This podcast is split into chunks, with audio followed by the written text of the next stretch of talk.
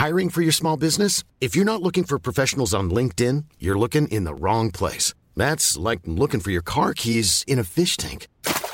LinkedIn helps you hire professionals you can't find anywhere else, even those who aren't actively searching for a new job but might be open to the perfect role. In a given month, over 70% of LinkedIn users don't even visit other leading job sites. So start looking in the right place. With LinkedIn, you can hire professionals like a professional. Post your free job on linkedin.com slash people today. Gran Invento es presentado por ExpressVPN. Levanta la voz por tus derechos digitales y ahorra tres meses de VPN en expressvpn.com diagonal Gran Invento. También Patreon es una plataforma que me ayuda muchísimo. En patreon.com diagonal gran invento entras y decides con cuál de los planes quieres apoyar. Por ejemplo, puedes agarrar el plan de amigos, que es simplemente 2 euros al mes. Y, por ejemplo, esta semana Aram Dausik, señor, muchas gracias, ya se hizo Patreon. Pero los planes son precisamente para que tú nos ayudes y yo pueda ayudarte con la audiencia y con la comunidad que hemos creado aquí, entra a patreon.com diagonal gran invento, checa los planes y bueno, muchas gracias. Mi invitado de hoy, Andrés Costes, estudió publicidad, pero su crecimiento profesional se ha dado de la mano de un personaje que él mismo inventó en el 2013. Este personaje se llama El Viejo Amargo. Mira, al Viejo Amargo le siguen 2.3 millones de personas en Facebook. En Instagram tiene 133 mil seguidores y 50 mil en Twitter. El viejo amargo es simplemente una cuenta en donde se publican, se comparten frases que son sumamente ingeniosas. Y a mí me parece un gran caso de estudio porque más allá de ser una cuenta, por ejemplo, de memes, el viejo amargo ha logrado construir una marca y a ver, cuando empiecen a conocer a mi invitado, se darán cuenta que detrás de la construcción de esta marca hay mucho talento. Andrés Costes, como les comenté, él eh, es publicista, fue entrando al mundo digital, eh, teniendo roles en, en posiciones de creatividad hasta llegar a ser director creativo en una agencia. Después también tuvo roles de estrategia, de crecimiento digital y el conocimiento de construcción de marca, de voz, de tono de Andrés Costes es de verdad formidable. Les cuento que Andrés ahora mismo está totalmente enfocado en desarrollar y seguir desarrollando al viejo amargo porque está creando precisamente de la mano de la marca del viejo amargo la comercialización de productos como merch, tazas por ejemplo, y también un café, una marca de café que se llama Cafecito Desapendejador. Y sí, está vendiendo ese café. Vamos a hablar de la historia de este personaje, que muchos lo conocemos. Y vamos a hablar de cómo un profesional se desarrolla en el mundo digital y cae en cuenta que después de gestionar equipos, de trabajar en grandes empresas con grandes clientes, va a darle todo su tiempo, su entrega, su cariño a una marca llamada El Viejo Amargo. Se darán cuenta muy pronto en la entrevista que Andrés Costes y yo en algún momento trabajamos en la misma empresa. Así que bueno, ahora sí, episodio 90. 90% de los internautas españoles acceden a Internet desde un teléfono móvil. La maravillosa afeitadora eléctrica se inventó hace 90 años. Adam Bloomblame de EMI patenta el sonido y la grabación estéreo hace 90 años. Y en el capítulo 90 de Gran Invento tenemos al creativo publicista e inventor del viejo amargo. Vamos a darle, vamos, vamos, vamos. Andrés Costes está en la casa. Señor, ¿cómo estás? Qué gusto verte. ¿Cuántos años sin hablar? ¿Cuántos años? Ay, no sé, ¿qué tiene? ¿Como cinco? ¿No más? 2015, claro. Eh, cinco años, yo creo que cinco o seis años. De hecho, es, es un gran momento para, para utilizar una de las aplicaciones más tontas y útiles a la vez que tengo. ¿Qué es? Excelente momento, muy bien, lo amerita. Wow, Andrés, pues mira, estoy extremadamente contento porque me da mucho gusto eh, hablar contigo. Primero que nada, fuera de fuera de aquellos entornos ya medio godinescos, pero también con el ajetreo. Y quiero hablar contigo de un personaje que es, eh, para mí, güey, yo conocía al viejo amargo cuando yo estaba eh, ejerciendo como arquitecto, fíjate. Yo, yo no sé si lo sabes, pero estudié arquitectura y este, y estaba en aquel despacho y me, me era fan del viejo amargo, güey. Me, me metía todos los días a, a, leerlo y ya era muy famoso, pero a ver, antes que nada, cosa por cosa, cuéntame, ¿en qué estás ahora mismo, güey? Pues ahorita, entre por gusto y necesidad, ando emprendiendo 100% eh, con el viejo amargo. Eh, a final de cuentas ha sido un proyecto que traje desde el 2013, o sea, nació el 8 de febrero del 2013, específicamente ese día, y pues literalmente se convirtió en un viral, tal cual, o sea, tanto en el, el personaje como el estilo gráfico, que fue muy sencillo, este, y pues el contexto era muy diferente, ¿no? Ese Facebook de las altísimas interacciones orgánicas, este, todo ese contexto, pero ahora, respondiendo a tu pregunta, ahora estoy 100% desarrollándolo como, pues, como marca y además de desarrollarlo como marca, sacarle este, productos, monetizarlo literalmente porque pues de ahí, de ahí es donde estoy teniendo mis ingresos y aparte teniendo mi, digamos, invirtiéndole a mi, a mi marca personal, ahorita estoy a la mitad de un, un curso de creatividad que estoy dando y creación de contenidos y digamos que es juntar todo el conocimiento que más o menos he ido, he ido teniendo para poderlo compartir también. Entonces estoy, estoy en eso. ¿Qué, ¿Qué, es el viejo amargo para la gente que no sepa de qué estamos hablando? El, viejo amargo es un personaje de ficción basado en humor mexicano y cinismo. Digamos que está ahí. En, en pocas palabras son frases frases o aforismos muy mexicanos, que sí tienen su salpicada de groserías, y pues habla un poco de, pues un poco de absolutamente todo.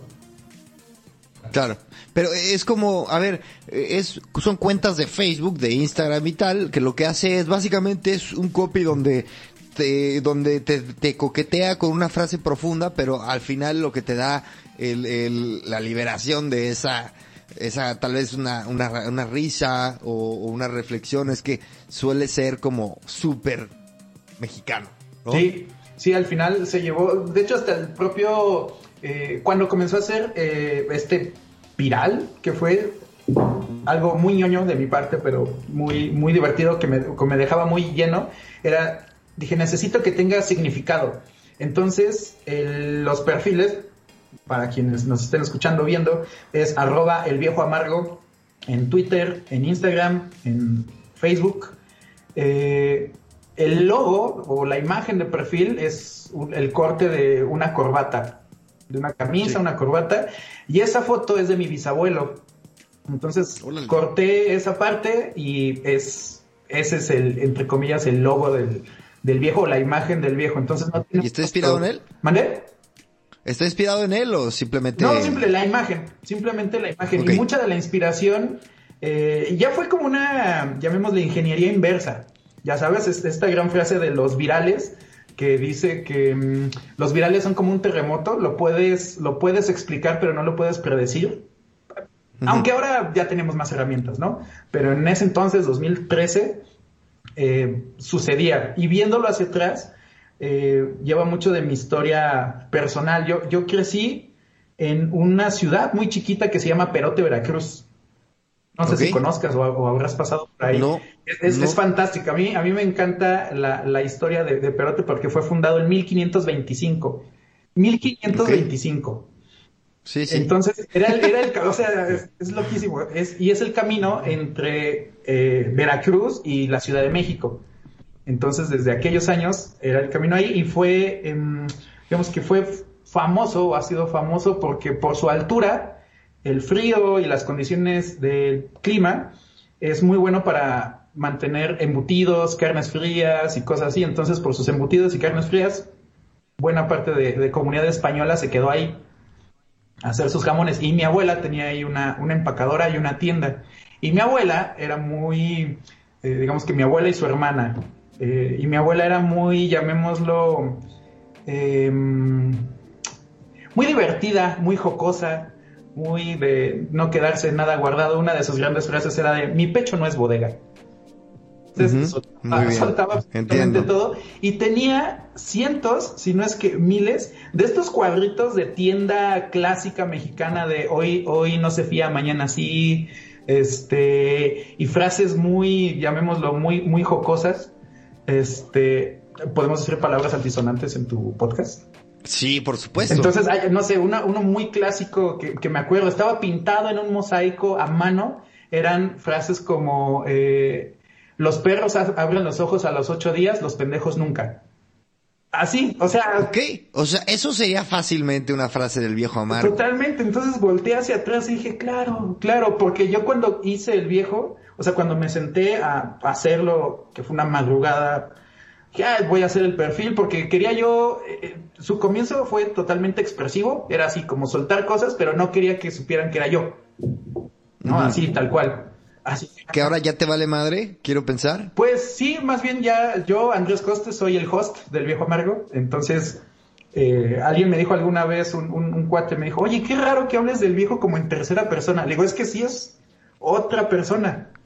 Claro, es un personaje, es, como tratar. Totalmente. Sí, sí, una marca que ahora quiero que también después trataremos el tema de las marcas, de ser, vamos, ser copy, crear una identidad y demás. Pero Continúa. Entonces, una madrugada. Sí, una madrugada lo, lo, lo, estaba haciendo y entonces empecé a sacar así frases mentadas o cosas así que yo en ese momento me dije, necesito escribir para expresar, pero no sé, ahí es donde tenía yo mi mente, no sé escribir de una forma extensa, ¿no? Dije, necesito escribir, pero que no sepan que soy yo. O sea, porque no, no quiero así de, este, no era por abrir una conversación, sino era simplemente por el hecho de, expresar algo, de sacarlo. Y ya, así empezó, pero conectó, conectó con la gente. Curiosamente, el primer posteo o la primera imagen que pasó de, de, mil likes o compartidos o que llegó a más gente fue uno que decía igual son muy simples, pero creo que le llegó a mucha gente, era la creatividad debe ayudarte.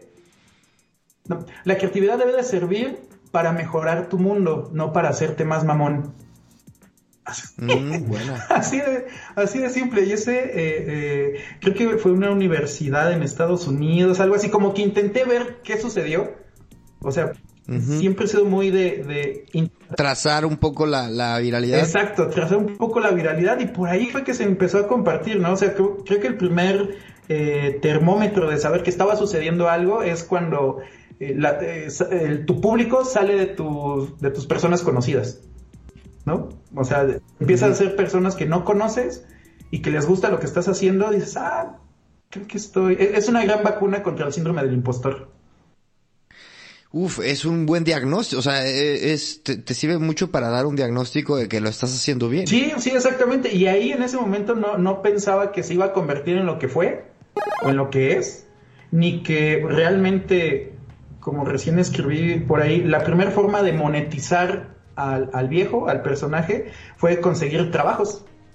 O sea, realmente claro fue lo que me abrió puertas de, de, agencias y... Se convirtió en tu carta de presentación, en tu, en tu título en el portafolio. Sí, sí, totalmente. Y fue, fue de una forma, este, no quiero decir un azar, pero no estaba pensando en eso cuando comenzó. Ya después lo comencé a ver más como, como este personaje y esta creación de que puede servir para algo más, ¿no? Y al final siempre fue mi, eh, mi negocio alterno, o más bien mi hubo un tiempo que fue hobby. Ajá, exacto. O sea, pasa de tu hobby, tu proyecto, tu negocio, tu emprendimiento. Tiene diferentes etiquetas que le puedes poner en el tiempo, pero al final sigue siendo ese, ese personaje.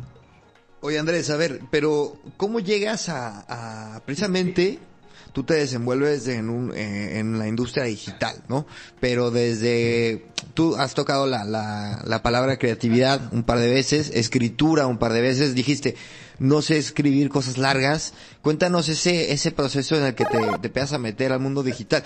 Desde el descubrimiento que yo creo que a todos los early eh, workers nos tocó, güey, en el mundo digital en, en los 2000, eh, 2010 al 15. Y, y, y, bueno, ¿cómo te conviertes en copy, en creativo, en luego en jefe? Este, cuenta. Sí, a mí de por sí ya me interesaba desde que estudié eh, toda la parte. ¿Qué estudiaste? Estudié publicidad y después hice okay. una especialidad en estrategias creativas. Eh, estudié publicidad y siempre me interesó la parte de creación de conceptos, el awareness, la parte de, de construir marca. De hecho, tenía un, un, profesor que siempre nos peleábamos en la clase porque él decía que construir marca no importa, sino lo que importa son las ventas. O sea, al final sabemos que es una, una mezcla de ambos, y, pero yo en ese entonces, ya sabes, este chavito necio, yo así, no, pero es que la marca es importante. Eran grandes debates. Pero, es importantísimo, pero bueno, sí, no hay que entrar ahí. Sí, sí, totalmente. Pero desde ahí me empezó a, a, gustar toda esta parte de creación de conceptos, la creatividad, el, el, y más que la creatividad como un acto de inspiración, la creatividad como un músculo que ejercitas, ¿no? Así como uh -huh. cómo llegas a, a, ciertas respuestas y todo bajado en textos, palabras, en cómo, cómo lo dices, qué significa una palabra y, y esta parte de importa lo que dices y cómo lo dices, ¿no? Así de, no es uh -huh. lo mismo tener o 50 años que medio siglo. No, no, no se siente. Mm, claro, claro. No, totalmente. Entonces me empecé a clavar en eso y en ese entonces tenía yo un negocio propio.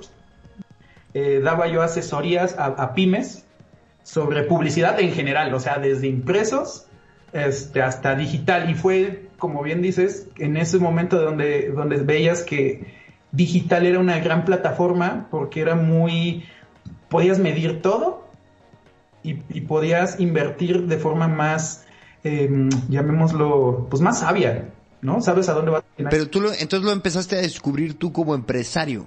Pues como empresario y aparte como, como profesor. Porque a la escuela okay. donde yo fui de, de, alumno hubo la oportunidad y yo di clases de redacción publicitaria. ¿Esto en el DF? En Puebla. En Puebla. Viví, okay. Es verdad, es verdad, eso, eso me lo sabía. Entonces, Creo que por ahí me lo contaste. Sí, di clases de redacción publicitaria y después en la agencia donde nos conocimos fue lo que también me permitió, este, con Juan tuve esas pláticas y me dijo, ah, tú, tú diste clases, ¿verdad? Ah, sí, entonces me volví parte de, del equipo que daba capacitaciones. Okay. A, o pláticas o exposiciones o cosas así al público. Este, pero aquí ya, ya, te, ya te pasaste a la agencia. De aquí ya me pasé a la agencia, pero digamos que esa experiencia anterior me sirvió como un precedente para, para lo que sucedió después. ¿No? Entonces, okay, pero cuéntame cómo, cómo, cómo, pasas a, a agencia, porque aparte pasas, o sea, pues como jefe. Pues sí, más bien el crecimiento fue muy rápido porque comencé como community manager.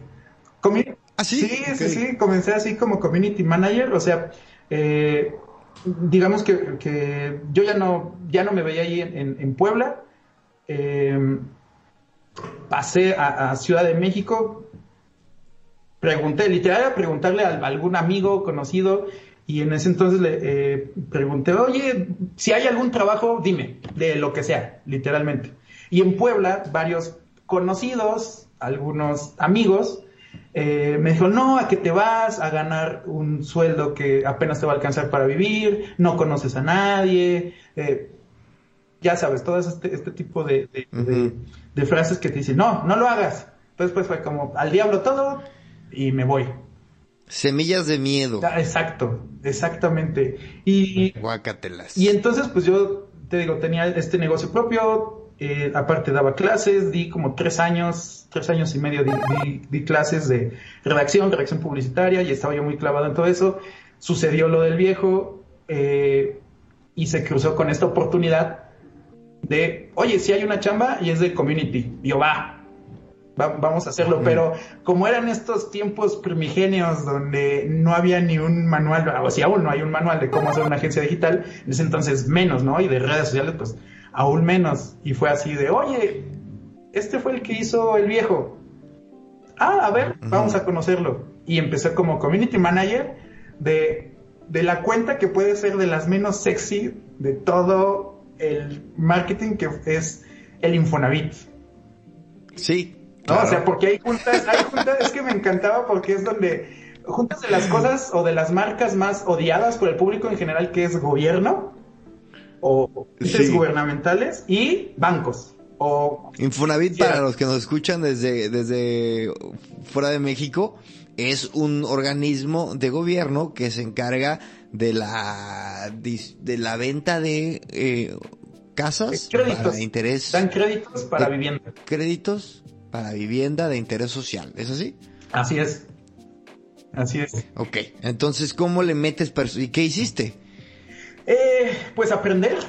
Literalmente fue aprender, porque aunque el rol era de community manager, quienes estábamos éramos entre content manager, community, porque creábamos el contenido, lo diseñaba alguien más, pero nosotros creábamos la parrilla de contenido, qué se iba a publicar, pero también respondíamos.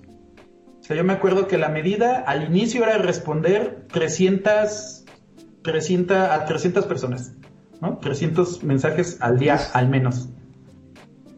Con una voz, una personalidad, una identidad creada. Exacto, de, Infonavit, súper eh, institucional, serio, y el tema también fue crear el manual de las respuestas, porque pues ya sabemos cómo son los procesos, el cómo se respondía a un Excel, y copiabas y pegabas la respuesta y pegabas en el Excel a quién le habías respondido o cuál era la... Sí, o sea, súper arcaico. Y...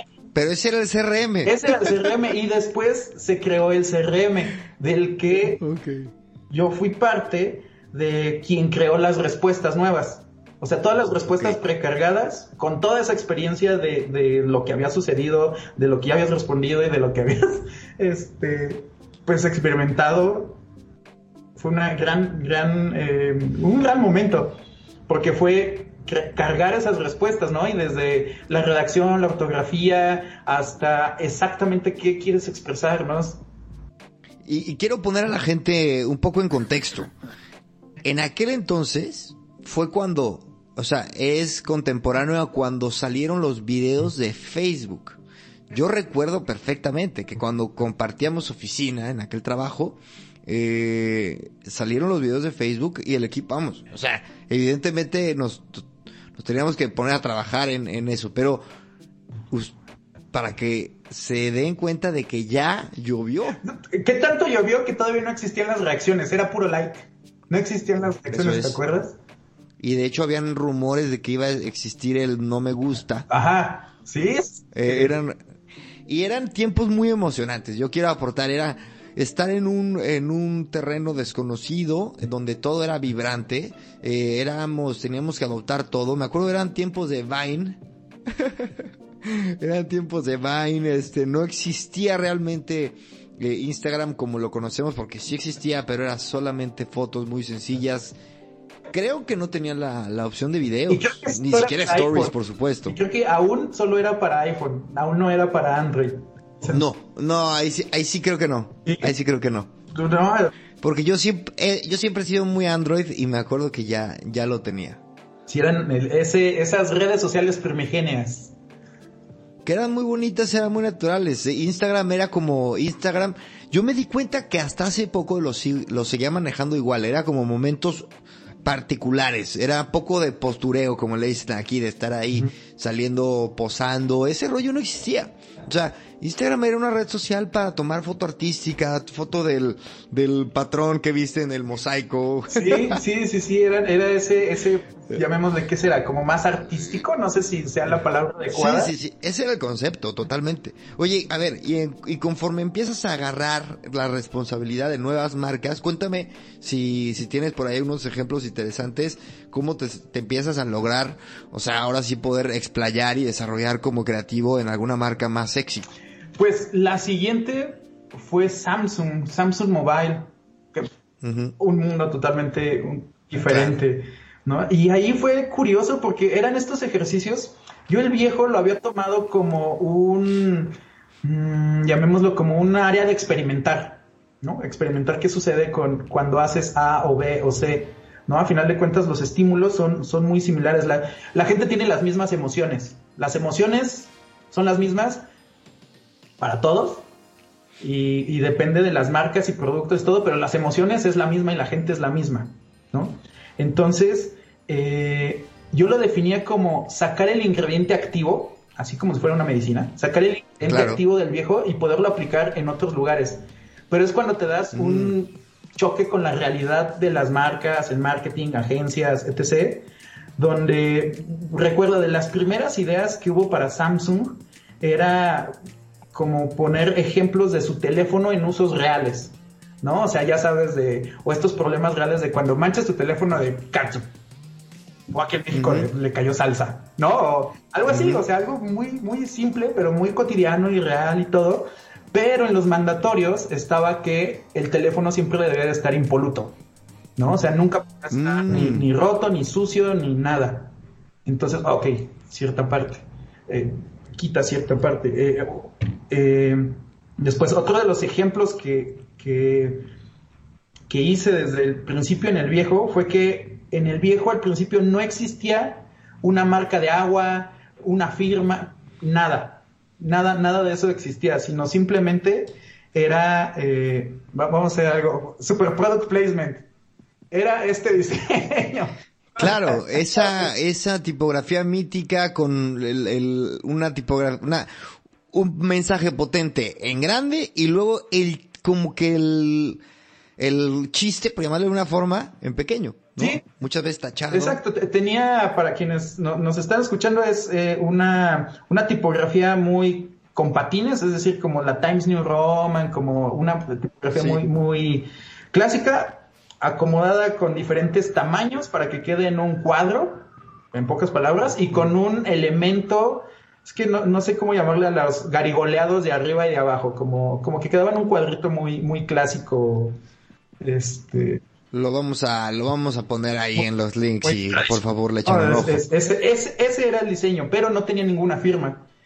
Y cuando empezó a funcionar, la gente misma decía, oye, es que están poniendo tus cosas en todos lados y se lo están robando y no sé qué. yo dije, ah, porque mi teoría en ese entonces era como, como un experimento semiótico de crear significado sin una firma, era crear marca. O sea, dije, a ver, vamos a ver, crear marca sin un logo.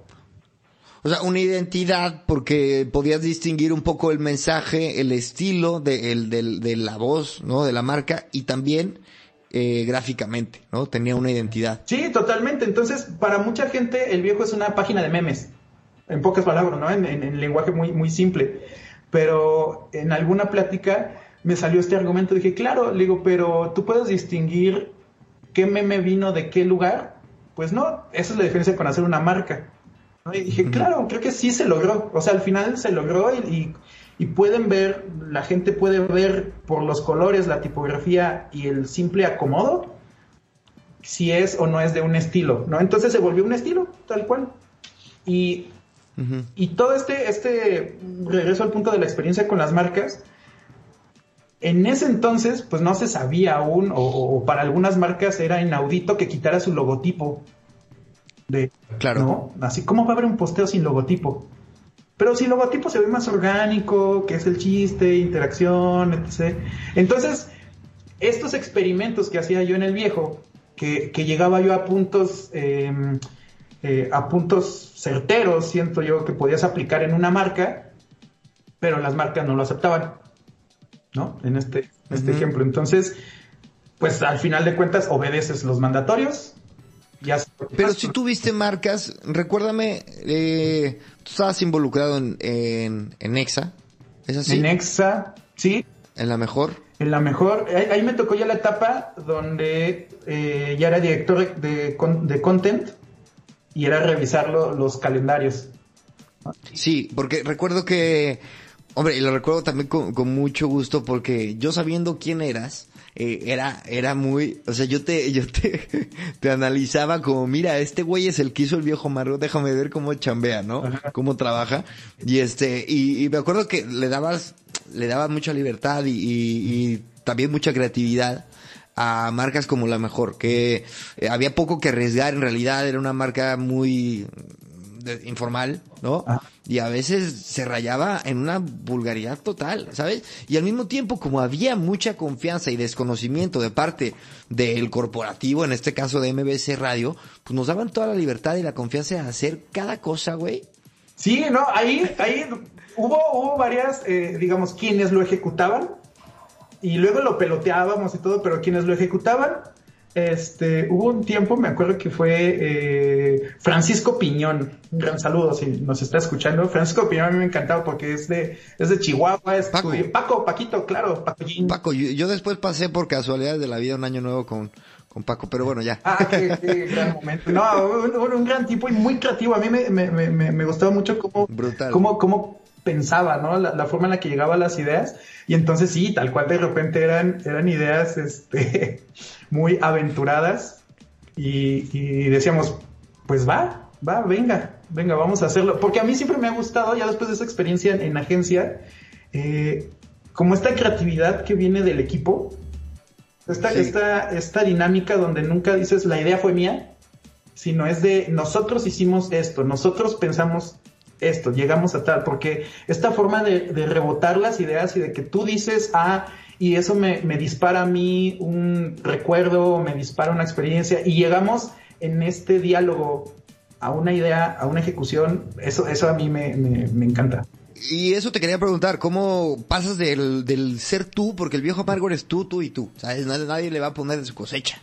Y este, y, y, de repente te, te toca liderar eh, este proceso creativo y de comunicación detrás de marcas, ¿no? Con un equipo de trabajo donde permites que, por ejemplo, Paco, que bien comentas, o más personas le metan su toque, le metan su voz. A lo mejor la, la, la, la voz detrás de la mejor eh, eh, de EXA, ya era una mezcla entre, entre varios miembros del equipo. Muchas veces pasaba eso, ¿no? Sí, sí, sí. Estos ejercicios eran, se me hizo muy interesante que le llamábamos los concept review, que era eh, digamos, eh, imaginemos en el flujo de trabajo tienes que hacer una parrilla de contenidos para una quincena, pero antes de esa quincena juntas al equipo, al equipo llámese el, el community, el content manager, el diseñador y hasta el, la persona de cuentas a definir las ideas que van a regir ese, ese calendario. Y así todos tienen claro un escenario de qué se va a hacer.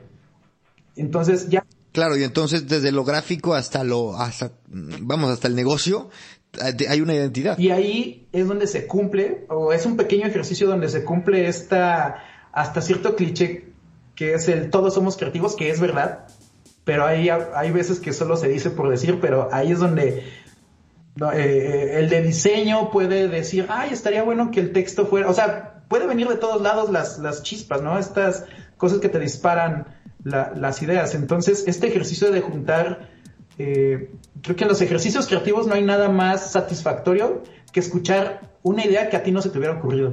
¿Qué dices?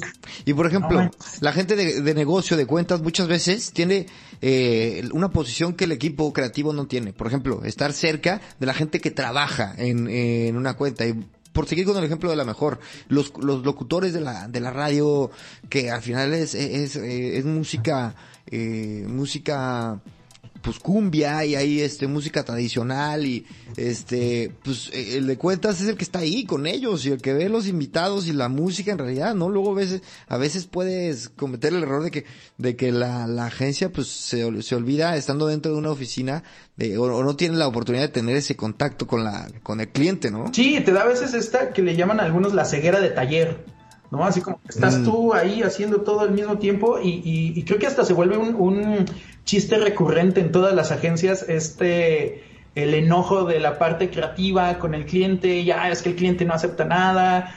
Yo alguna vez, eh, eh, para contarle a mi mamá de qué se trataba el negocio o, o, cómo funcionaba, le hice una analogía con un restaurante, ¿no? Le dije, es que más o menos, digo, los de cuenta son como el, el mesero, quien va con el cliente y, y apunta qué, qué, qué, necesita, qué quiere, basado en un menú. y va a la cocina y los de la cocina lo producen. Y entonces la cocina es la parte creativa, producción, diseño, etc. Entonces, a veces un cocinero que no ve directamente al, al, cliente o a quien va a consumir su producto, pierde esta, esta conexión, ¿no? O sea, hay huecos, ¿no? Como toda analogía, se pierde cosas. Claro, claro. Pero, pero sí, a veces da esta, esta ceguera de taller, pero una parte clave es escuchar. Creo que y una... es escuchar. Una, una pregunta, Costes. Es, eh, en este momento ya estás centrado en tu carrera profesional, estás con, con un crecimiento. ¿Cómo está el viejo amargo? ¿Lo, ¿Lo apapachas o lo dejas un poquito olvidado? Pues ahorita, digamos que el viejo lo, no, en aquel ah, momento, en aquel, momento? me refiero, sí, donde empiezas un poquito, digamos que a, sentir esa, vamos, o a tener esa cierta eh, eh, prestigio, por llamarle de una forma, ¿no? Eh, ¿cómo, ¿Cómo evoluciona el viejo amargo en, eh, en aquellos tiempos? Creo que el viejo amargo se volvió Godín, entendió mucho de, de, de las frustraciones de trabajo, pero lo que vi es que siempre intenté hacer es que es esta, esta paradoja de hacer algo tan simple, pero que la, gente es tan simple que muchas personas le encuentran significados diferentes. Mm. Entonces, cada quien le pone su realidad a, una frase tan, tan, tan simple. Un, ejemplo que me viene ahora a, la mente es una frase, parafraseando, no, no recuerdo todas exactamente, pero hablaba de que siempre existen eh, víctimas personas que son víctimas que se hacen fuerte, personas que no les pasa nada, que no les pasa nada y se hacen víctimas, y hay otros que nada más se hacen pendejos, ¿no? O sea, esta era la idea general. Y hubo, y recuerdo en ese entonces, Pamela Cerveira, que condució un programa de, noticias, sí. lo tomó y lo utilizó para hablar sobre un caso de eh, víctimas de la delincuencia en el estado de Veracruz.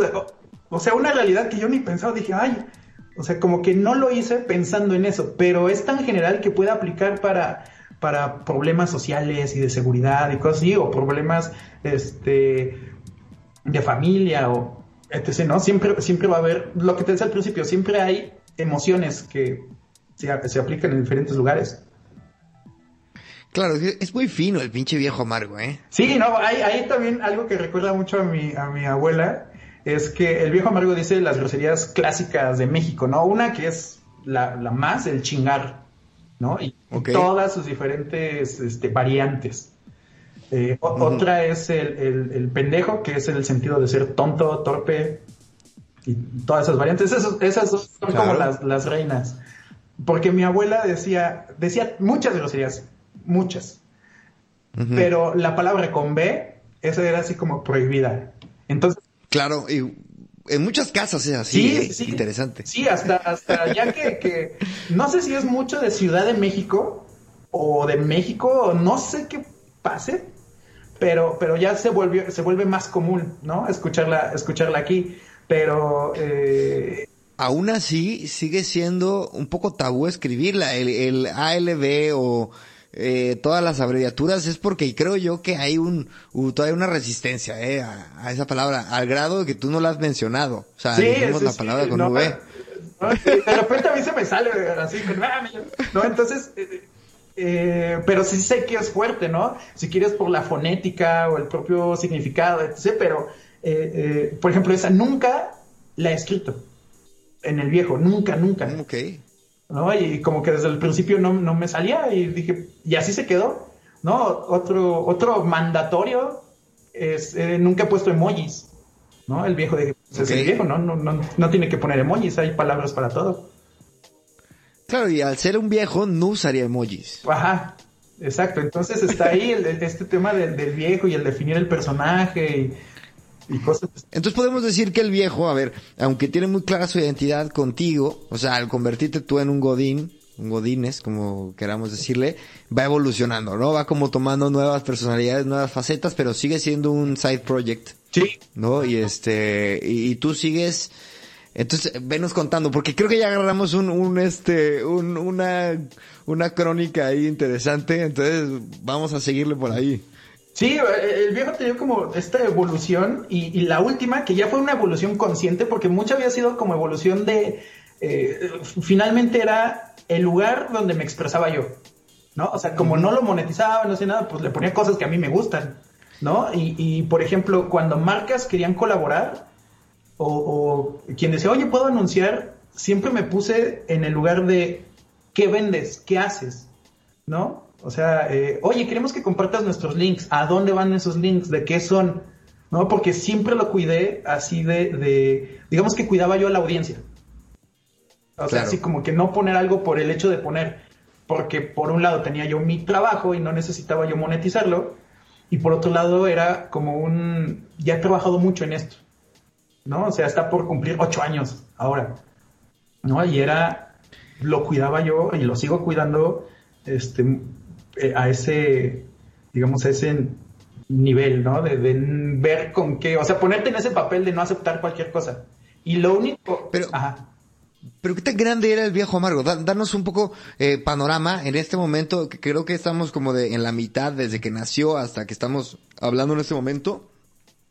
Eh, que, que es que quiero que la gente entienda que la gente conoce a esta pinche cuenta de Facebook de Twitter, de Instagram, que, que, que era, era eh, al mismo tiempo que todo era un poco nuevo, pero era un poco increíble también, güey. O sea, el, el medio nivel de celebridad que podía tener en una cuenta cuéntanos de alcances, ¿en dónde estaba en ese momento? De alcances, el, el pico fue por ahí del, del, 2015, antes que se hiciera esta primer, llamémosle primer purga de Facebook, donde se cayó todas las interacciones, pero eh, por ejemplo, mm, cuando llegué a este millón, al primer millón, son dos, eh, las, interacciones o los alcances, eh, no sé, para ponérselos de una forma muy... Estoy, estoy intentando recordar algún punto, eh, algún ejemplo muy, muy puntual. Me voy a ir un poco para atrás. Cuando comenzó, cuando recién tenía 100 mil seguidores en, Facebook, los alcances, aunque tenía 6 mil seguidores, los alcances eran de 4 millones de personas. Madre mía. Así, así eran los, alcances. Y en ese entonces que eran likes, que sé que, es una, métrica medio cosmética, pero al final de cuentas era lo que había para medir. Este, llegaban así a 30 mil likes o situaciones, situaciones así, 15 mil compartidos, y, tenía una reacción prácticamente instantánea. Como todo, como todo, eh, ¿cómo llamarlo? Como, no sé si todos, pero todos los que han participado en algún viral, y que publicas algo y le das refresh y ya tiene 100 personas más, y le das refresh y tiene 200 más, y le das refresh y explota. O sea, que vas viendo ese crecimiento en vivo este, era, era parte de mi, de mi entretenimiento. Pero, pues sí. Era parte de tu afición. Sí, sí, sí, era así como dije, no puedo creerlo, o sea, como cada una de estas personas es alguien que dijo, jajaja. Ja, ja. ¿No? Le doy, le doy clic. A mí se me hacen muy curiosos los comentarios de jajaja. Ja, un comentario solo de jajaja es, es, muy bonito. Entonces, el jajaja es muy curioso, ¿eh? Si lo analizas, el jajaja. A mí me parece, a mí se me hace un trip todavía el jajaja, güey. Lo pongas donde lo pongas, ¿eh? Sí, o aquí está el combo. Cuando viene un jajaja y etiquetas a alguien más. Como que tienen un código entre esas dos personas. Donde el chiste queda perfectamente. Donde el chiste queda perfectamente. Entonces, eh, el público, digamos, personas suscritas eran 100 mil, 200 mil, 300 mil, pero los alcances eran 10 veces más, más grandes. ¿No? O sea. Ok. Y entonces sigues en el mundo digital, agencias, ¿y qué, y qué, y qué pasa en los últimos, en los últimos años? Y cuéntame un poco cómo va evolucionando tu carrera y cómo estamos a, a donde estamos en este momento, güey, donde, eh, anticipando un poco la, lo que viene en unos minutos, tienes, acabas de lanzar un café. Sí, sí. O sea, hazme el chingado. Pero sí, sí, sí. Ahí, del lado profesional, eh, pues me convertí en, director de, contenidos. Después cambié de agencia a una agencia eh, global, de red a encargarme solo de una cuenta y entré como content, 100% content para Pepsi en ese, en ese momento y después me volví como un eh, content strategist, leader, ya sabes, los términos, términos de agencia. Modernos. Entonces el punto era un punto, más bien, el punto estaba en medio de creatividad y contenidos. Porque esa agencia funcionaba como área creativa y aparte había área de contenidos. La agencia anterior, el área de contenidos era área creativa. Entonces ya sabes que cada agencia tiene su propia fórmula, o su propia forma de trabajo. Entonces ahí eh, terminé como un como content leader, coordinando la parte de, quienes hacían contenido y de ahí pasé a una agencia independiente mexicana eh, que era ahí ahí fui director creativo, que era así como wow, dije ya sabes que cuando, cuando uno cuando estudia publicidad y, te vas del lado creativo, dices, ay, dirección creativa. ¿No? Como que ahí llega. Ya. Eh, sí, es, es, el, es la medalla de oro de un creativo. Sí, sí, sí, totalmente. Y ahí empecé, y éramos una dupla, eh, que se llama Alejandro Paván, que es un crack también en, estrategia. Eh, y ahí empecé a llevar más esta parte creativa y cosas Mm, digamos que de estrategia que hacía yo de forma eh, empírica, por así decirlo, aquí fue donde aprendí más metodologías y más cómo bajarlo a, una estrategia y basar tu, creatividad, pero en datos. Y, o sea, no solamente, y es con lo que he estado peleado, o no peleado, es, lo que he intentado curar un poco, ¿no? O sea, que la creatividad no es un momento de inspiración que viene de la nada, o que es, eres tocado por Dios, no, o sea, todos podemos ser creativos y es, ejercitarlo y de forma profesional te debes de basar en datos, ¿no? O sea, y pasé ahí a ser director creativo y después dije, ya me cansé de agencias, ya no quiero estar en agencia. Y fue cuando pasé a, a ser gerente de e-commerce en, en Hex, en, en, la empresa de renta de autos, aquí, aquí en México. Eso es. Y después llegó Doña Pandemia, Doña Pandemia que dijo, oigan, ustedes hacen turismo, ya no hacen turismo, ¿no? Así como ya no están en turismo, ya nadie vuela, nadie va a rentar coches, nadie tal, y pues salí de ahí y ahora estoy 100% en el viejo, en el viejo amargo. Y el viejo te abrazó y te dijo, vente para acá, dame más tiempo, güey. Sí, y, en ese tiempo, en este flujo de, de contenido, directo creativo, etc., en este, en este paso profesional, que aprendí muchísimas cosas, ahí seguía existiendo el viejo. Y ahí seguía publicando, y ahí seguía, este, recuerdo que en esa agencia donde, donde nos conocimos, que ahora ya, creo que ya tiene otro nombre, o ya no existe, o ya no sé qué, sucedió. Pero hubo momentos oscuros, y al final cuando salí, y digamos que por, por situaciones que, que pasaban, eh, hubo un posteo que me recuerdo que me trajo algún problema, que el posteo decía, un buen trabajo, es lo que decía el posteo, ¿no? A final de cuentas es como, como un eh, eh, performance cada uno de los posteos, porque puedes decir sí, pero o no, pero pues lo que decía era un buen, un buen trabajo no es donde más te pagan, sino donde menos te chingan.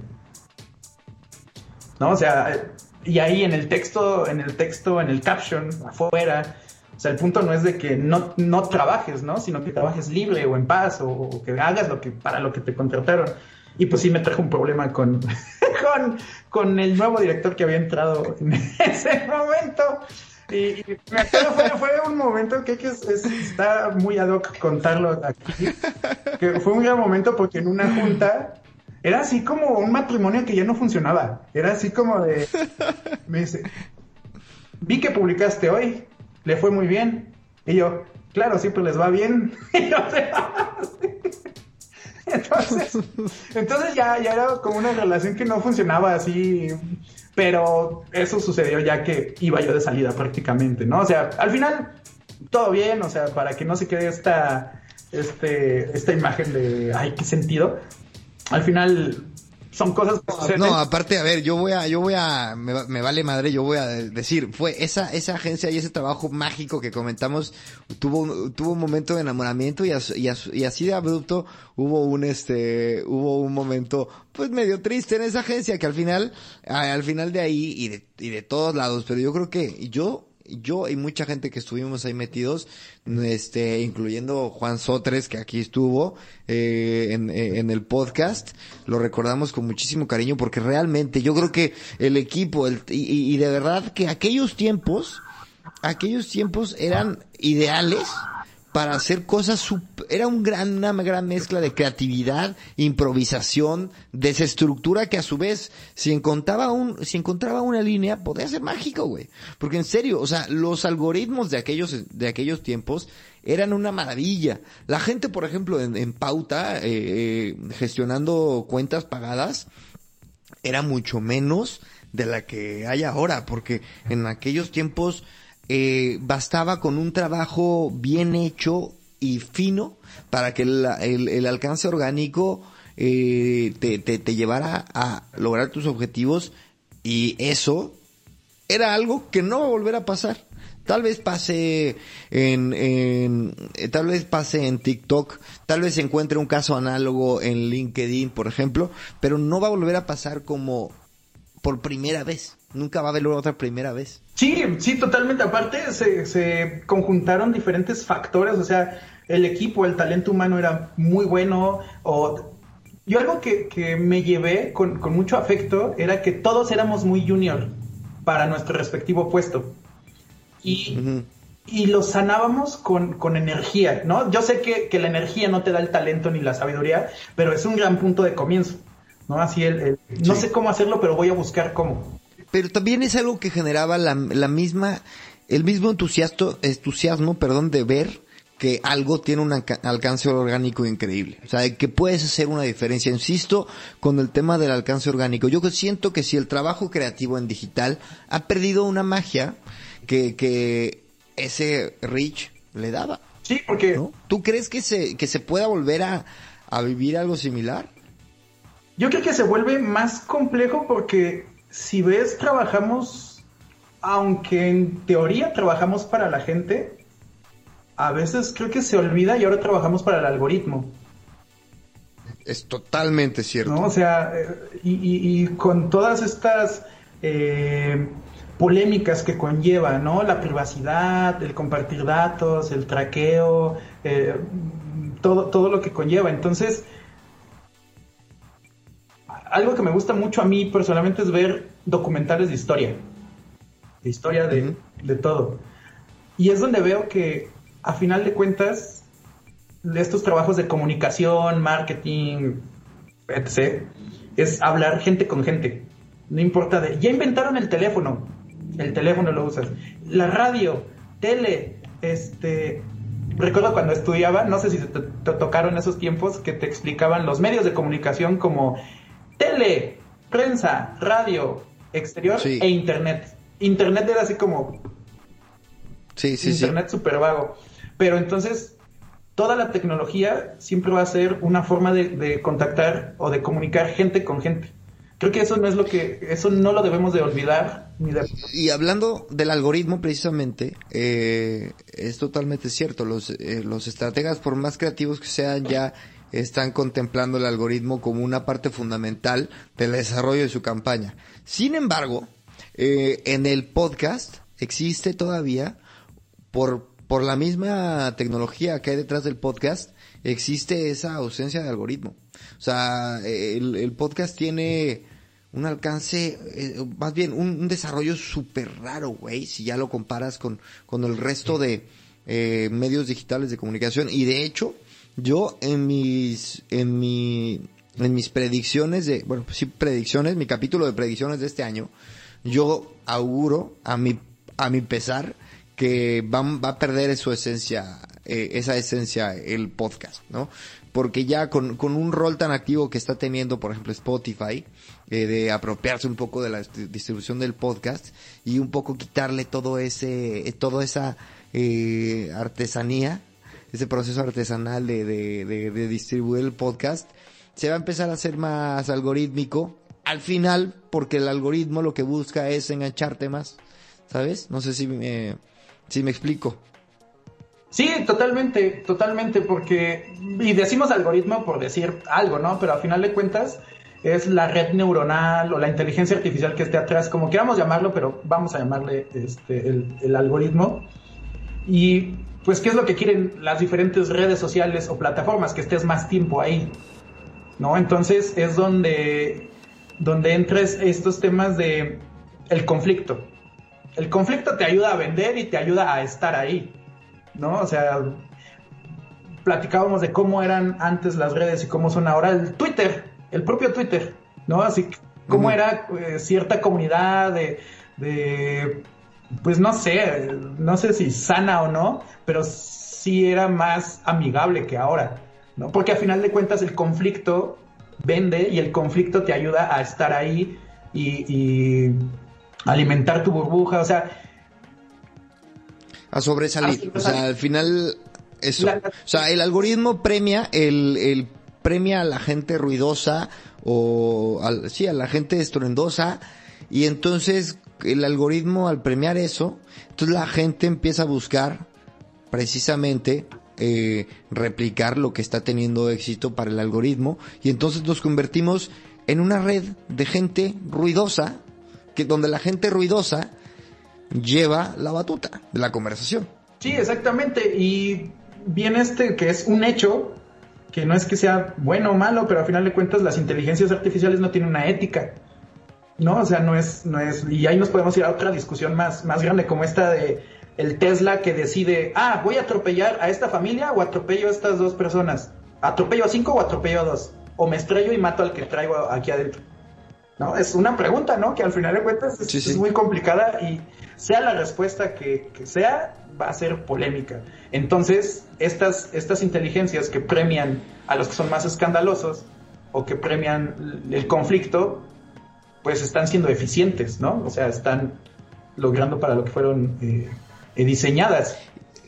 Y de una cosa, al, viejo amargo, y me interesa llegar un poco al, viejo amargo en 2020-2021, eh, al no ser un, un perfil, por llamarle de una forma, pues demasiado, este, como dijimos, eh, estruendoroso, así. Eh, en realidad es un, es un copy pues, con un estilo que ya también agarró su audiencia, pero al mismo tiempo sigue siendo eh, fino dentro de lo, de sus groserías y tal. Eh, ¿Lo has, lo has resentido? ¿Has visto que tal vez pierde esa, no sé, ese, ese alcance? El alcance sí, el alcance desde, de hecho desde ahí, desde 2015-16, que cambió este algoritmo en, en Facebook, eh, sí se sintió, o sea, se cortó prácticamente a la mitad y al día de hoy es, no sé, el 20% de lo que era en ese, en ese entonces, ¿no? O sea, ahora los, los alcances son como de, si bien va, llega a un millón de alcance, o sea, uno que le va muy bien y el normal se volvió en 100 mil personas de alcance. Bueno, sigue siendo mucho. Sigue siendo, sigue siendo un montón, o sea, más si lo comparas con alguna marca comercial. ¿No? que no llegas a eso con sin pauta. Mm. Y ahora, ¿cuáles son, cuáles son los planes de el viejo? Ah, de, de, la nueva marca, tus proyectos, tu café, hazme el favor. Sí, ahorita fue, eh, em, digamos que, uno, en el territorio de personalidad de, de, la marca, o en la, dónde está el personaje, creo que se convirtió, en lugar de ser enojado, rabioso, como en cierto punto llegó a ser. Eh, ahora, no se nota mucho o me estoy basando más en temas como estoicismo, ¿no? Como hacerte tú responsable de tus decisiones, de tu realidad. Hay cosas que no controlas, hay cosas que sí controlas. Todo esto, pero con el mismo idioma eh, casual, jocoso. Eh. ¿Le, ¿Le aumentaste la frecuencia? ¿Le cambiaste algún estilo? Pues, ¿Estás vendiendo merch? Ahorita hice diferentes experimentos. Uno es este del tono y ahí metí, por ejemplo, frases o este clásico chiste de frase célebre que dice, este, no sé, el ejemplo que se me ocurre ahorita es, eh, Ay, se me fue el santo. Por ejemplo, una, una frase célebre. A ver, tú dime, tú dime alguna frase célebre de quien recuerdes. Uy, de, pero de, de, de, de, un famoso o mexicana? Mexicana, de preferencia, pero del que te recuerdes, el que sea, para que apliquemos este ejemplo del chiste. Es que, por ejemplo, a mí siempre las del chavo, es que, es que no me tienen paciencia. O alguna frase de, de algún autor, ahorita se me borró totalmente. no, Exacto. Hombres necios que acusáis a la mujer. No, no, ahora nos vamos al chavo. No, sí, a ver, venga. Que el chiste va sobre, este, pinches hombres cabrones, ya les dije que yo no tengo la culpa. Oye, pero no podemos escribir eso. Ah, ok, entonces escribe hombres necios que acusáis a la mujer. Es chiste, esa estructura de chiste aplicada con frases de Epícteto, de de, de, de, filósofos y cosas así, que entonces por el chiste... Ah, huevo. Metes, metes lo Sí las leí, sí las leí, está muy buena. No, o también sí, otro, como... otro cambio que hice y al final fueron experimentos fue eh, traducciones, traducciones de expresiones de, por ejemplo, el... Luego lo checamos. Uno que ha funcionado y que le gustó mucho a la gente, obviamente mm. lo publico en viernes, es decir, lo checamos el lunes. Entre comillas viene lo checamos el lunes. Y la, y la traducción solo dice, ahorita no me estés chingando, por favor.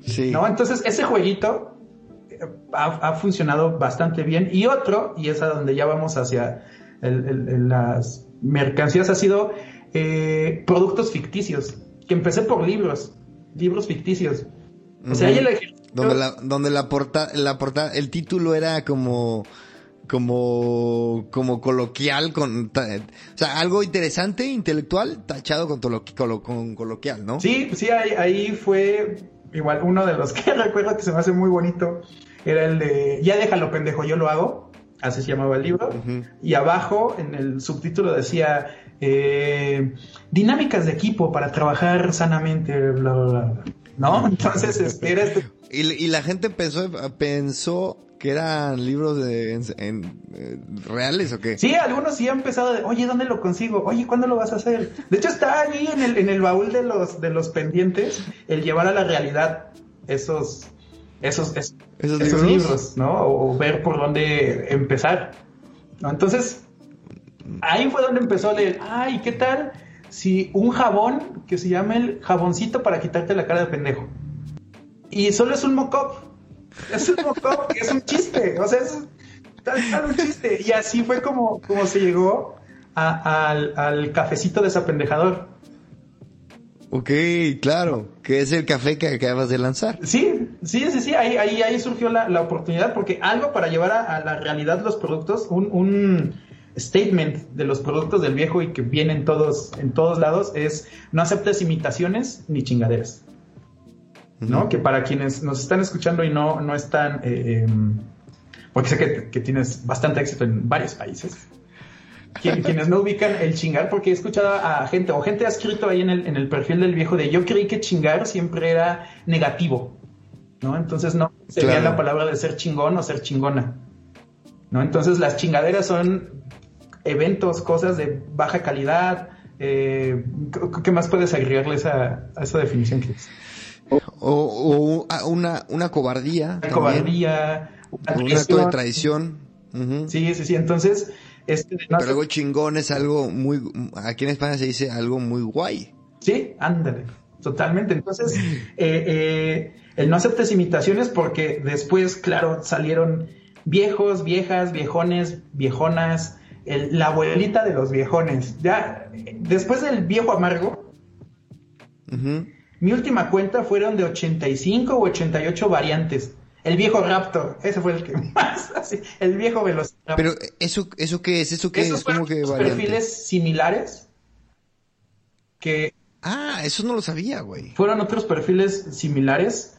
Hay uno que se llama El Viejón, que se hizo muy famoso, literal.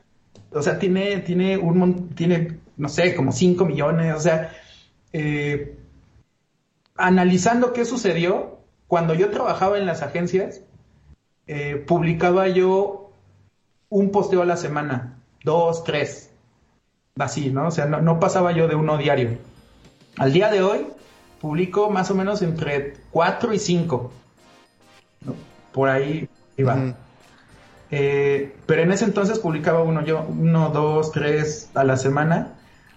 Pero analizando esta, este perfil publicaba 60. 60 publicaciones a la semana, que son 10 diarias. Pero ¿de dónde sacabas tantas frases, güey? Muchas, y ya después caché, eran literalmente lo mismo que yo ponía en su, pero en su formato. Literalmente mis mismas palabras en su formato. Dije, ah, O sea, las mismas del viejo amargo, pero... Pero... Pero, a ver, dime una cosa. Pero el viejón, el viejón, por ah. ejemplo, ese... Entonces, ¿ese era tuyo o no? No, no, no, no. Ese lo ah, crearon. Ese lo crearon eh, aparte. Y, y en mi análisis de hace unos meses, eh, haciendo esta retrospectiva y todo. Y realmente al principio sí me conflictuaba bastante, ¿no? Porque, porque ya sabes, uno que es eh, autosaboteador, que se le da fácil, y por otro lado dices, no manches, alguien comenzó haciendo lo mismo y ya tiene más público y no sé qué. Pero después vi que eh, muchas cosas las tomaba de, de lo que yo hacía. Cuando comencé a vender productos que fueron tazas, o sea, antes, vamos a irnos un poquito para atrás, antes de los productos ficticios, donde bajé el, objeto a, monetizar fueron tazas, tazas para café. Y ahí puse las frases. Cuando comencé a, eso, hacer eso, meses después vi que puso su tienda y dije, ok. ¿En serio? Cuando empecé a entrevistar... Eh, ajá. Ajá. No, no, que, que eh, ¿quieres decir quién es la cuenta o mejor no le damos publicidad? Pues, no, mejor no. Ya chingue su madre, pinche copión. Entonces, abrió su tienda. Abrió su tienda y dije, ok. Eh, cuando empecé a entrevistar, hice un ejercicio para YouTube porque siempre he pensado cómo, cómo traducir el viejo a otro formato. Entonces empecé a hacer entrevistas en YouTube de personas que me interesaban, ¿no? Sí. Comencé a hacer ese ejercicio, mi voz no se escuchaba, sino solo era la otra persona hablando en la edición. Y meses después empezó a hacer entrevistas y yo, oh, no puede ser. Entonces, eh, cosas tan simples como, igual en estos experimentos de, hacer contenido chistes, puse un hashtag que se llamaba el dato amargo y el dato amargo eran datos inventados, ¿no? Así de 9 de cada 10, bla. Ese, ese tipo de, información sí, De estadísticas medio, medio de risa. Ah, estadísticas de risa, exactamente. Dos, tres meses después vi que había un hashtag que se llamaba el dato agrio. Y yo, oh, qué la madre. Ay, cabrón. entonces dije, ok, entonces creo que es un ejercicio más de, de liberarme. Creo que ha sido mucha también como crecimiento psicológico, no sé cómo llamarle estabilidad mental o qué diablos, pero eh, era como, como darte cuenta de, entre comillas, la competencia pero ver que, tú eres una marca, ¿no? O sea, y haciendo un análisis, después vi y dije, se convirtió en buchón. Eh, digamos que esta cultura del, este, todos son idiotas menos yo. O sea, yo sé que una etapa del viejo fue muy así, o sea, muy, muy de, este, yo y yo, así como que yo soy el que se la sabe y tal, porque en ese momento yo como Andrés creo que necesitaba eso, ¿no? O sea, como que mucho era esa, parte, pero salí de ahí, ¿no? Y salí y me moví a otras cosas, además de reírte y divertirte y al diablo, ¿no? Este, muchos han dicho que es sabiduría y tal, pero no sé, te digo, ahora lo he llevado más hacia estoicismo y hacerte responsable de tus cosas, pero analizando vi que se convirtió en eso, en, en, en como en los statements del, buchón, por así decirlo, que tiene su público, pues por eso se escuchan corridos y por eso hay una gran cantidad de gente detrás de esa cultura de, del buchón envalentonado, de yo puedo con todo y todos son idiotas y este, este, este tema. Y volviendo, ya saliendo de este tema de las, de las copias, es, la frasecita que viene en los productos, dice, no aceptes imitaciones ni chingaderas, entonces cuido mucho la calidad del producto y cuido mucho los productos. Eso te quería decir. A ver, antes de que te, vayas allá. Tienes este, un, o sea, una cosa es hacer tazas, güey, y otra cosa es hacer café.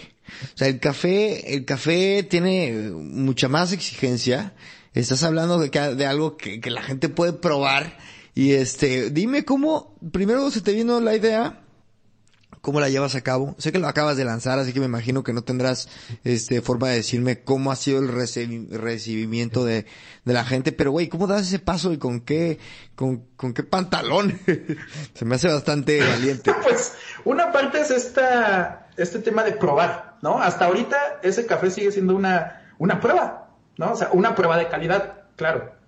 ¿No? Este tengo seguramente tú tienes una libreta o un apuntes o algo donde tienes ideas que aún no ejecutas, pero dices, aquí, aquí tengo agarrada esta idea. Entonces ya estaba con el tema de los productos, los productos ficticios, volverlos realidad, basándome en a cuál, cuáles habían tenido éxito como chiste. Mm. Entonces, ¿qué es lo que... Que eso es una gran... Eh, es una gran forma de testear productos, güey. Es, trampa. Totalmente. Entonces, entra en el storytelling del viejo o los chistes del viejo. O sea, ya estas frases, sí sigo poniendo frases, pero ahora también pongo estos productos ficticios. Dentro de estos productos ficticios es testear tal cual. O sea, testeas con un mock-up que no invertiste nada, bueno, tiempo y cabeza. Testeas si le va bien o no y pasas al siguiente eh, eh, eh, fase, que es probar en chiquito, ¿no? Si pruebas algunos kilos, pruebas, pruebas en chiquito cómo reacciona la, gente, si lo compra. Una cosa es que te rías de algo y otra cosa es que le metas tu dinero para tener ese algo. Entonces estamos en esa fase del café. Y el café, antes de todo esto, llegó porque yo soy de Veracruz este, un amigo de Puebla me dijo que tiene un amigo de Veracruz, que tenía café, que estaba vendiendo, que no sé qué, que él no sabía nada de mi trip de la de, Café. Y ya sabes, estos momentos de serendipia en el en la vida, que dije, a ver, vamos a ver y vamos a probarlo. Y primero sí fue que lo probara yo, lo probaron otros dos amigos que le saben así al, al, al café, les dije, ¿cómo lo ven? ¿Les parece? O sea, sí, sí se digamos que sí me puse en este papel de filtro. Dije, Sí. Y dije, ah, vamos a hacerlo y vamos a hacer realidad este, el cafecito. Y apenas tiene, eh, encontré una cafetería que también tiene su versión del cafecito desapendejador. Mm. Y, y, lo tomé como un... Ese chiste lo saqué el año pasado, por ahí de junio. Y, y en una parte muy humana, si tú tienes una cafetería y ves eso, dices, ¡ay! Órale, yo sé hacer café pues eso está ahí en internet, no es un chiste, lo puedo tomar yo, no está registrado. De hecho, aquí en México no puedes registrar desapendejador, ¿no? Porque va contra las buenas costumbres. Entonces no puedes registrar ninguna, ninguna grosería. Entonces, eh, eh, y vi que lo tiene y dije, ah, pues está bien porque era un chiste y es natural y todo. Entonces yo lo que hice fue testear, aplicarlo y ahorita estamos en esta fase de, prueba del café, que por ejemplo en tema de producto, las tazas se convirtieron en, Amazon Choice, este, han sido de los, de los, en su categoría siempre están en los más vendidos cuando hay, entonces se me acaban, es un producto que se acaba en... Pero ¿por qué no haces print on demand? Eh, justo estoy en esta etapa de pruebas, de preventas, de... Ah, pues ya sabes. Es más caro, es más caro, pero o sea, para el cliente final, al final hay menos margen, pero te olvidas de la operación del envío. Sí, sí, totalmente. Y yo estoy en esta etapa también de, probar otros marketplaces, porque estaba yo en Amazon, porque lo comencé cuando todavía estaba yo trabajando. Entonces, yo me acuerdo. De, temas de logística y cosas así. Eso lo, mandas a Amazon y ahí se resuelve. Entonces ahora estoy migrando o haciendo un mix de, marketplaces o con tienda propia ya sabes, estos temas más estratégicos de e-commerce. Pero al final, eh, cuando estás emprendiendo, tú eres, cuando estás emprendiendo solo, tú eres el creativo, tú eres el de finanzas, tú eres el de contaduría, tú eres el legal. es increíble y es muy duro, güey. Yo, yo también, eh, aquí con el podcast, eh, donde por cierto vas a hacer el capítulo del 90 al 92. Es increíble, güey. No, no puedo creer que llevo tantos capítulos. Güey, yo soy desde el que consigue la entrevista hasta el que edita la entrevista en caso de que lo necesite. Eh, edita los clips, que eso es lo que más fallo porque es mucha lata. Y este, hasta el que publica y el que gestiona y el que busca sponsors, güey, todo, absolutamente todo, güey. La verdad es increíble. Es muy complicado y Andrés, yo te he seguido de cerca. Para mí es una gozadera brutal que me cuentes un poquito, este, toda esta historia desde el inicio. Que la verdad es que siempre tuve la curiosidad y siempre tuve ganas de hacer esta, de tener esta plática.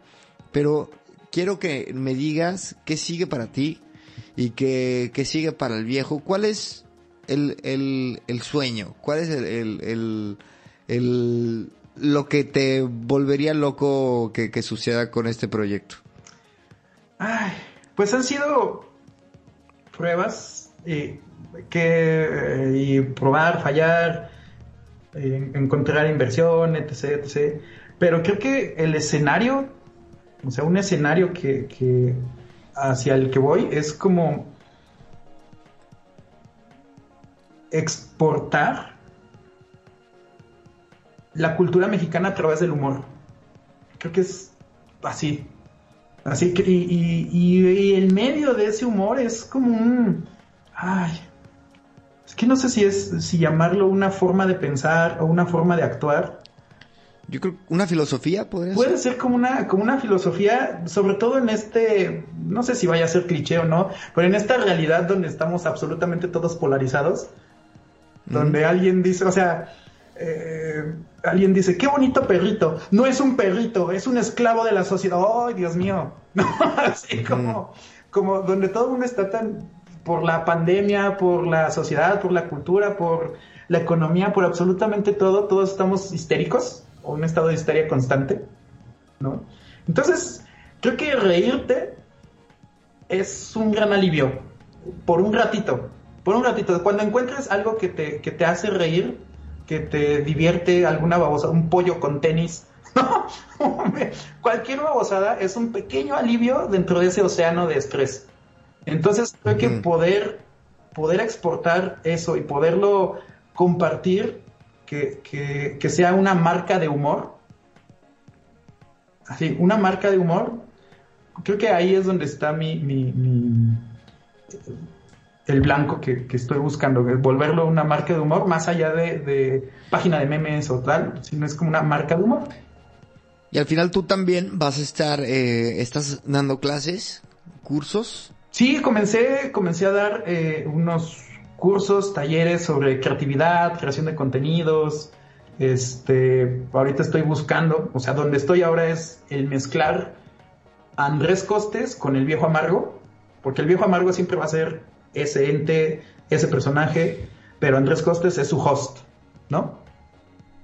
Entonces, hacia el público en general, es cómo van a convivir esas dos marcas, por así decirlo, sin que se pierda lo que se ha construido aquí, pero que, sume, no sé, y, lo voy a decir así a, modo de, ideas que han estado pasando por, por mi mente.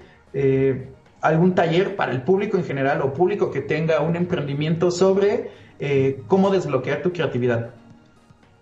Así, así es, o sea, cómo estructurar tu, tu, mente creativa, porque eso te va a ayudar a generar mejor negocio o tener nuevas oportunidades. O, entonces, no, aparte porque es fundamental y también diría yo que a ver, el tratar una marca con el paso del tiempo, eh, basarte en la data, yo creo que tienes este, una historia única, eh, yo creo que sí, es, es una historia que puedes explotar y que la, la gente, yo creo que va a estar eh, muy contenta con eh, eh, la charla, con la historia, güey, y este, y, y puta, la destreza detrás del desarrollo de una marca que ahora se convierte también en, en una marca que también tiene productos, puta, es algo que cualquiera, creo, que le va a venir de, de, como anillo al dedo. Y sobre todo en estos tiempos donde de repente de la noche a la mañana tomó más, mucho más todavía relevancia tu marca, tu tono eh, en línea y y convertirlo en un, en un negocio, en un negocio de e-commerce, por ejemplo, ya es este, una oportunidad gigante, güey. Sí, y, quisiera destacar también esta parte para quienes nos están escuchando, que estén donde estén, ya sea como, como empleado, con negocio propio, con, como independiente, como freelance, como, como sea, creo que gran parte, y ha sido mi relación también con el viejo, es este, como este platicar contigo mismo y esta confiar en lo que tú piensas, haces y, quieres crear. Es una palabra clave el crear algo. El, ¿Cómo sí sirve? no pasa nada si lo sacas al mundo real. Algo que a mí, y yo lo dudaba mucho, era, era el sacar las tazas, ¿no? Sí me daba miedo. Dije, ¿qué tal si? No, no sirve, pero, pero cuando yo vendía solo aquí en México, hubo un pedido que me llegó, bueno, hubo, hubo varios, pero se me hizo muy interesante y muy bonito. En ese entonces las tazas en dólares costaban 13 dólares. Dijeron, oye, quiero que me la mandes aquí a Nueva York, a Chicago, a California. Y el envío costaba 17 dólares. Y yo, yo, yo, yo, así como Andrés, que diga yo, ay, para mí sí es un conflicto cuando el envío es más caro que el producto que estoy comprando, ¿no? Pero se me abrió toda una puerta de, como un zape de la vida, porque me no me importa, mándalo. O sea, alguien que valore así, que está dispuesto a pagar mucho más de lo que tú habías pensado por tu producto, por tu concepto, por lo que tú creaste, es, es como un wow, órale, este, te abre, te abre una puerta para sumarte a, posibilidades de, que puedas hacer y, no limitarte a, ay, voy a hacer esto aquí en mi manzana o en mi colonia o con mi familia. No, pues ahora tienes todas las herramientas para decir, voy a exportar a Japón mezcal al diablo, ¿no? ¿Por qué no? No puedo hacer lo que quiera hacia cualquier lugar y de cualquier forma. O como, o, es eso de sentirte chiquito, güey. O sea, eh, eh, y por más que, güey, o sea, por más que le estás llevando a millones de personas, no te la crees que, que detrás hay algo chingón, ¿no? O sea, es como, como, güey, ¿por qué no vas a buscar, tocar la puerta a Ciro Gómez Leiva o a, o a, o a quien ahora estoy buscando para, para mis podcasts donde, cabrón, ¿sabes? ¿Por qué no, güey? Sí, sí, sí, sí, exacto. Es como a, el, atreverte. Y, no sé, otro, otro ejercicio que igual no, no, tiene toda esta relación con el personaje y tal, fue los años que estuve de, de colaborador en radio. ¿No? Radio era un medio que, me, que me gustaba desde que estudiaba. Dije, ah, es muy bonito la radio y todo este tema del, del audio, de, de, de, todo lo que puedes lograr con ese medio. Y mi principal miedo era que, como algunos habrán escuchado, eh, no puedo pronunciar bien la R, ¿no? La hago gutural. Mira, así es la vida. ¿no? Este, la hago gutural. Y yo decía, ay, no, qué miedo, no sé qué. Pero la primera vez que salí estaba yo sudando de los nervios. Y, pues me aventé a hacerlo y al final estuve cuatro años más o menos este, colaborando, dando noticias y actualidad de tecnología y cosas así. Y, y pues puedes, ¿no? O sea, ya, ya, se volvió esto como muy motivacional, pero pues creo que es la, la clave, ¿no? De todo innovación, emprendimiento y dime, a ver, en, relación a este, este rollo de puedes, ¿cómo te sientes ahorita que estás, estás por primera vez en años, güey? Eh, ahora sí que eh, tú solito, güey. Pues ahora en este momento ya me siento más, con la mente más clara. O sea, realmente después de que salí de Hertz, o sea, voy a comprimir mucho esta, esta historia. Cuando salí de Hertz, tenía yo un escenario de crear una sociedad. Eh, había un escenario. Después eh, tuvo que cambiar, tuve que seguir yo por, por, mi cuenta, esta que parecía ser una sociedad no se logró. Eh, al final han sido adaptarse, adaptarse, adaptarse y, y, y tuve una etapa como una crisis creativa. Ya sabes, y cuando vives de las cosas que estás pensando o ideando y no te sale nada, es es, vives como en un círculo donde te frustras y por frustrarte ya no creas y por no crear te frustras y, ahí te quedas. Entonces romper, romper eso me costó, pero ahorita yo me siento con la mente mucho más clara, ya sé hacia dónde y me siento como con este equilibrio entre vulnerabilidad de decir, puede que no funcione y pensando en el peor escenario estoy tranquilo y, ok, estoy, estoy tranquilo, así como, ¿qué es lo peor que puede pasar? Y digo, ok, estoy ok con eso. Y, de ahí creo que se te abren oportunidades, ¿no? De, de, ok, si no funciona el emprendimiento, pues puedes buscar otra vez un trabajo. Sé que no está fácil, pero siempre puedes encontrar formas de... O sea, teniendo la mente clara, se te abren... Eh, te ver de huevos, te ver de huevos. No me cuelgues, no me cuelgues, pero nos despedimos. Una mente valiente y un gran inventor. Eh, con este gran invento que es este personaje que nos dio tanto de qué hablar. Y bueno, yo soy Chris y nos despedimos, Andrés, de otra charla de gran invento. Gracias, Chris. Venga.